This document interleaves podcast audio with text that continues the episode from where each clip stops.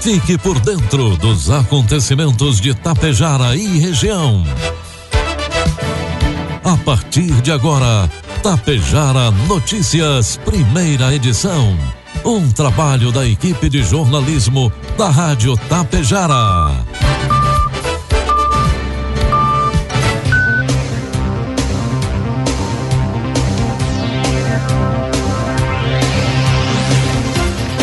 Bom dia, pontualmente sete horas da manhã. Está no ar a partir de agora, aqui pela Rádio Tapejara, a primeira edição do Tapejara Notícias desta quinta-feira, hoje 20 de julho de 2023. Tempo bom em Tapejara, 11 graus é a temperatura. Notícias que são destaques desta edição. Tapejara se prepara para conhecer as novas soberanas do município. PIN e secretarias municipais de Vila Lângaro realizam palestra para promover uma infância saudável. CRAS de Água Santa está realizando a confecção de carteira de identificação de pessoa com espectro autista. Estudantes do programa Jovem Empreendedor de Biaçá participam de competição de empreendedorismo em Passo Fundo. Estas e outras informações a partir de agora na primeira edição do Tapejara Notícias, que tem o um oferecimento de Bianchini Empreendimentos e Agro Daniele. Você sabe o que são fertilizantes organominerais? São fertilizantes que unem o melhor da matéria orgânica enriquecida com minerais, gerando um produto completo e sustentável para grandes resultados. Conheça a Neorgan, a marca dos fertilizantes organominerais de uma empresa que desde 1990 acredita e investe aqui na região. A Agro Daniele. Neorgan, nutrindo o solo, nutrimos a vida. Bianchini Empreendimentos apresenta Edifício Fratelli. Localizado em área nobre da cidade, perto de tudo que você precisa, com excelente área de lazer e espaços cuidadosamente projetados para despertar as mais belas emoções. Apartamentos de dois e três dormitórios, com ambientes amplos e integrados. Salas comerciais térreas, pensadas em valorizar o seu negócio Permita-se experimentar um novo estilo de vida. Permita-se conhecer o Edifício Fraterno. Produtos agrícolas. Preços praticados ontem pela Agro Daniele. Soja, preço final com bônus, cento e reais.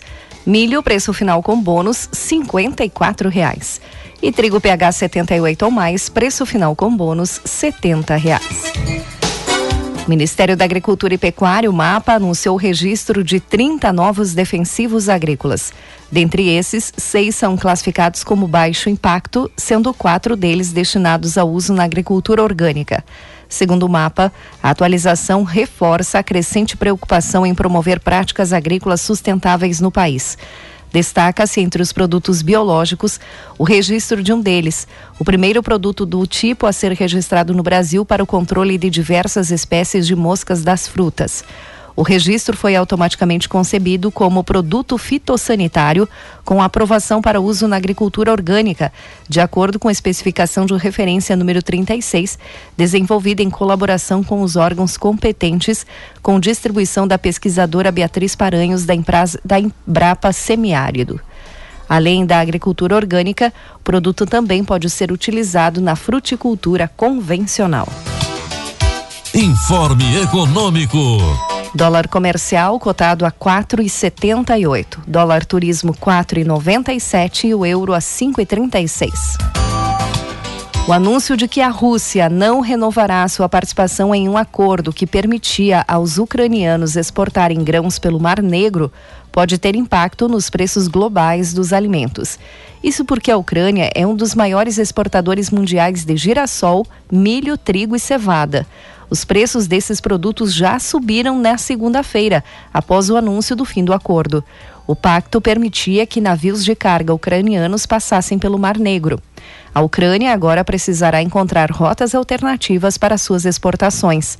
No início da guerra, em fevereiro de 2022, o bloqueio da Rússia fez com que cerca de 20 milhões de toneladas de grãos ficassem presos em portos do Mar Negro. A baixa oferta em meio à alta demanda fez os preços mundiais dos alimentos subirem, o que pode acontecer novamente.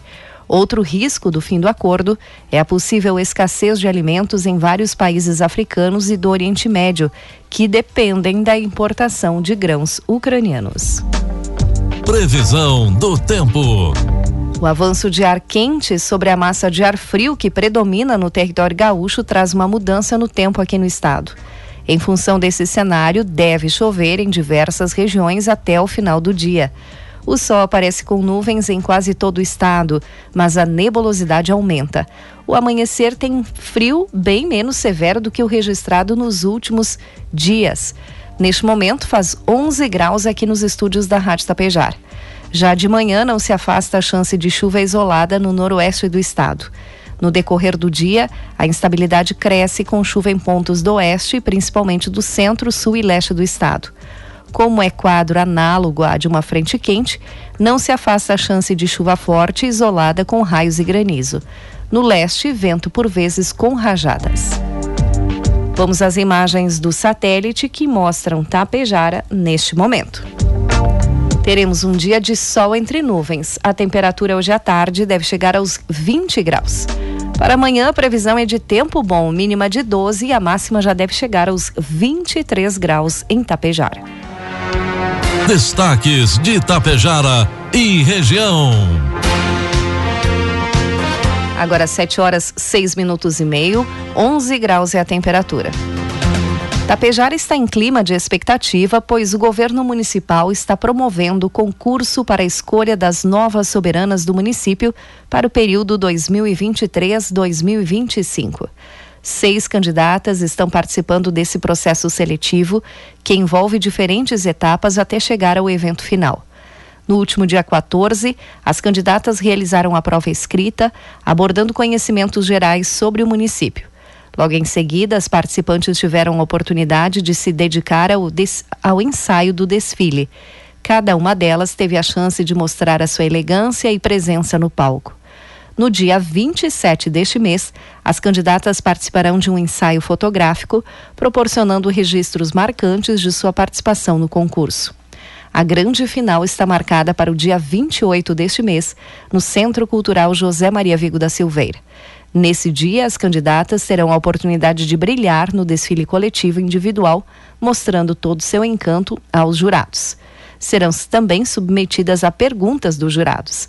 A comunidade tapejarense está convidada a prestigiar o evento. A entrada é gratuita. Para aqueles que não puderem comparecer presencialmente, a Prefeitura disponibilizará a transmissão ao vivo por meio de suas redes sociais. As seis candidatas que concorrem ao título de soberanas de Tapejara são Ana Paula Oliboni, estudante do ensino médio da comunidade de São Brás. Isabel Clara de Rossi, estudante do ensino médio da comunidade do Coroado Baixo.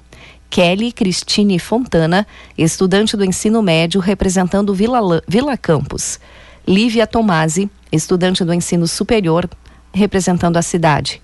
E Maria Antônia Fianco Guimarães, estudante do ensino médio, das, representando a cidade. E também Raica Pegoraro, estudante do ensino médio, representando a cidade. Os jurados responsáveis por avaliar as candidatas são Alana Sequete, Carol Favareto, Laís Simoneto, Sirlene Lamp Girardi e Tiago Albuquerque. Segundo o prefeito de Itapejara, Ivanir Wolff, a escolha das soberanas não é apenas um concurso, mas um evento de grande importância. Representar Tapejara como rainha ou princesa é uma honra e um compromisso, pois esses, essas jovens serão embaixadoras da cidade, levando sua cultura e tradições por onde passarem, enfatizou o prefeito. A apresentação das novas soberanas de Tapejara irá ocorrer durante o jantar baile em comemoração aos 68 anos de emancipação político-administrativa de Tapejara. O evento acontece no dia 8 de agosto, a partir das 20 horas e 30 minutos, na sede da Asmotap. Na última terça-feira, dia 18, em uma iniciativa conjunta entre o programa Primeira Infância Melhor, o PIM, e as secretarias municipais de saúde, educação e assistência social de Vila Lângaro, foi realizada uma importante palestra na Câmara de Vereadores daquele município. O evento foi ministrado pelo médico pediatra Dr. Alexandre Menegatti, que abordou o tema Menos tela, mais vida com foco especial no uso excessivo de dispositivos eletrônicos pelas crianças. Dr. Menegatti apresentou dados atualizados sobre os efeitos do uso abusivo de celulares e tablets nas crianças, bem como o impacto negativo que essa prática pode ter no desenvolvimento infantil. Além disso, a palestra ressaltou a importância do brincar para uma vida mais saudável e ativa o prefeito Anildo Costela, em seu discurso, expressou sua satisfação com a realização do evento e destacou a relevância do tema abordado pelo Dr. Alexandre. Ele ressaltou o compromisso da administração em promover ações que visem o bem-estar e o desenvolvimento saudável das crianças do município de Vila Lângaro. O Centro de Referência de Assistência Social, CRAS de Água Santa, já recebeu a primeira carteira de identificação da pessoa com transtorno de espectro autista, chamado de CIPTEA. A carteira tem o objetivo de garantir a atenção integral, o pronto atendimento e a prioridade no acesso aos serviços públicos e privados, em especial nas áreas de saúde, educação e assistência social ela pode ser solicitada no formulário que está disponibilizado no site da FADERGS, onde o responsável deve preencher os dados. Ou deve se dirigir até o CRAS, do município de Água Santa, para receber auxílio na hora da confecção da carteira. A carteira de identificação da pessoa com transtorno de espectro autista terá validade de cinco anos, devendo ser mantidos atualizados os dados cadastrais do identificado e deverá ser revalidada com o mesmo número, de modo a permitir a contagem das pessoas com transtorno de espectro autista em todo o território nacional. Agora 7 horas 11 minutos e meio. A Secretaria de Educação e Cultura de Santa Cecília do Sul, juntamente com a direção e coordenação, promoveu na manhã de ontem, em parceria com o Sistema de Ensino Aprende Brasil, uma formação para todos os professores da rede municipal de ensino daquele município. A assessora pedagógica Patrícia Martinelli abordou os temas recomposição e recuperação de aprendizagem e criatividade de ensino e aprendizagem. A secretária de Educação de Santa Cecília do Sul, Marta Zanata Galina, destacou que uma formação de professores adequada serve como alicerce para construir escolas, cidadãos e profissionais mais competentes, éticos e humanos. A turma do programa Jovem Empreendedor de Ibiaçá participou na semana passada do 5 Mananger Day, realizado no Centro de Eventos da Universidade de Passo Fundo. Cerca de mil estudantes de 35 cidades da região participaram da competição que visa estimular o empreendedorismo. Palestrantes renomados no mundo dos negócios apresentaram suas experiências e projetos de vida, proporcionando inspiração aos jovens participantes. Em Ibiaçá, o programa ocorre desde março do ano passado, no contraturno escolar, e conta com a participação de alunos com idades entre 14 e 17 anos. Com o apoio do governo municipal e iniciativa da Secretaria de Educação, o projeto é totalmente gratuito e tem a duração de um ano. Este é o segundo ano do programa em Ibiaçá. No ano passado, os alunos de Ibiaçá venceram a quarta edição do evento, que ocorreu no mês de dezembro. Dois dos participantes do município, Cauã Patrick Bé e Luísa do Nascimento, conseguiram bolsas de estudo e atualmente trabalham na sede do Instituto, que está localizado na do UPF Park, dentro do campus da UPF. O programa Jovem Empreendedor de Biaçá é gratuito para os alunos do município e as aulas ocorrem todas as quintas-feiras, das 18 às 20 horas, na sala da Secretaria Municipal de Educação. 7 horas 14 minutos, 11 graus é a temperatura. Na tarde de ontem, uma carreta acabou tombando as margens da IRS 135 entre Passo Fundo e Coxilha. A carreta seguia sentido Coxilha, quando acabou saindo da pista após um desnível. Como no local não possui acostamento, o condutor não teve como manter o caminhão na pista. A carreta acabou ingressando em uma área de grama, como é uma valeta, ele veio a tombar. A carreta estava carregada de borracha e vinha da Serra em direção ao estado de Goiás. O condutor era o único tripulante do veículo, não teve nenhum ferimento. A Brigada Militar de Lagoa Vermelha apreendeu o suspeito da morte da jovem lagoense Jennifer da Silva Soares, de 18 anos. O jovem, de 17 anos, era namorado da vítima e a polícia prendeu ele no final da tarde de terça-feira. Na ocasião, o adolescente transportava drogas, munições, colete balístico e outros objetos. Conforme informações, a polícia recebeu a informação no momento do registro da ocorrência de apreensão em flagrante na DPPA.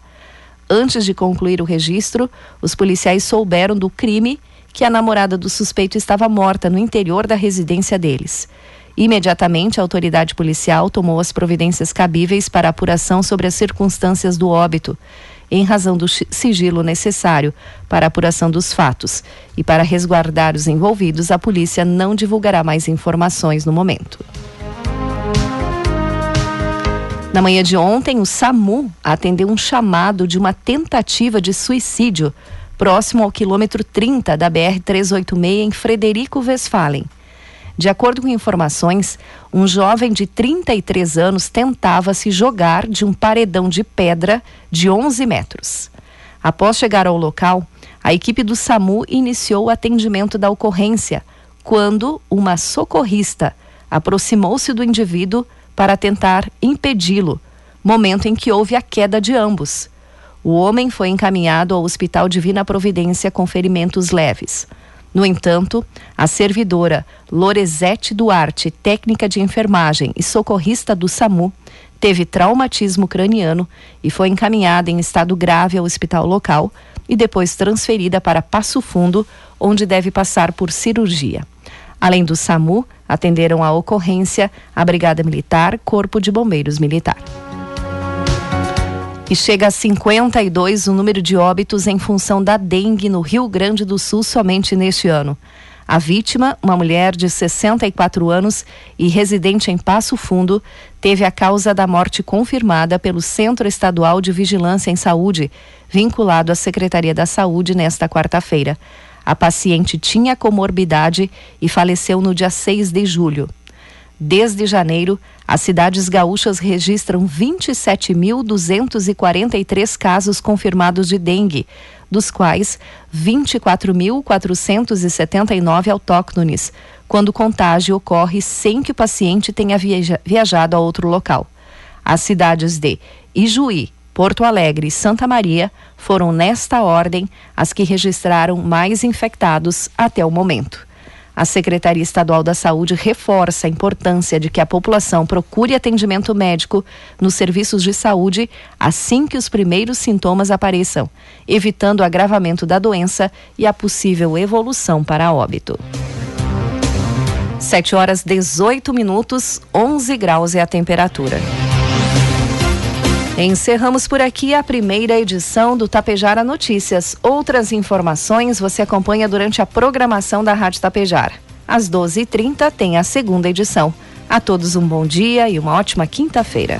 A Bianchini Empreendimentos acaba de inaugurar o Residencial Palermo, somando 550 apartamentos entregues para a cidade. Esse é um marco histórico para o município e para a incorporadora, que se orgulha de ter contribuído para o desenvolvimento da região. A construtora segue trabalhando na execução dos edifícios Fratelli e Belvedere, com mais lançamentos em breve, sempre trazendo inovações para seus clientes e buscando fomentar o progresso de Tapejara. Você sabe o que são fertilizantes organominerais? São fertilizantes que unem o melhor da matéria orgânica enriquecida com minerais, gerando um produto completo e sustentável para grandes resultados. Conheça a Neorgan, a marca dos fertilizantes organominerais de uma empresa que desde 1990 acredita e investe aqui na região. A Agro Daniele. Neorgan, nutrindo o solo, nutrimos a vida.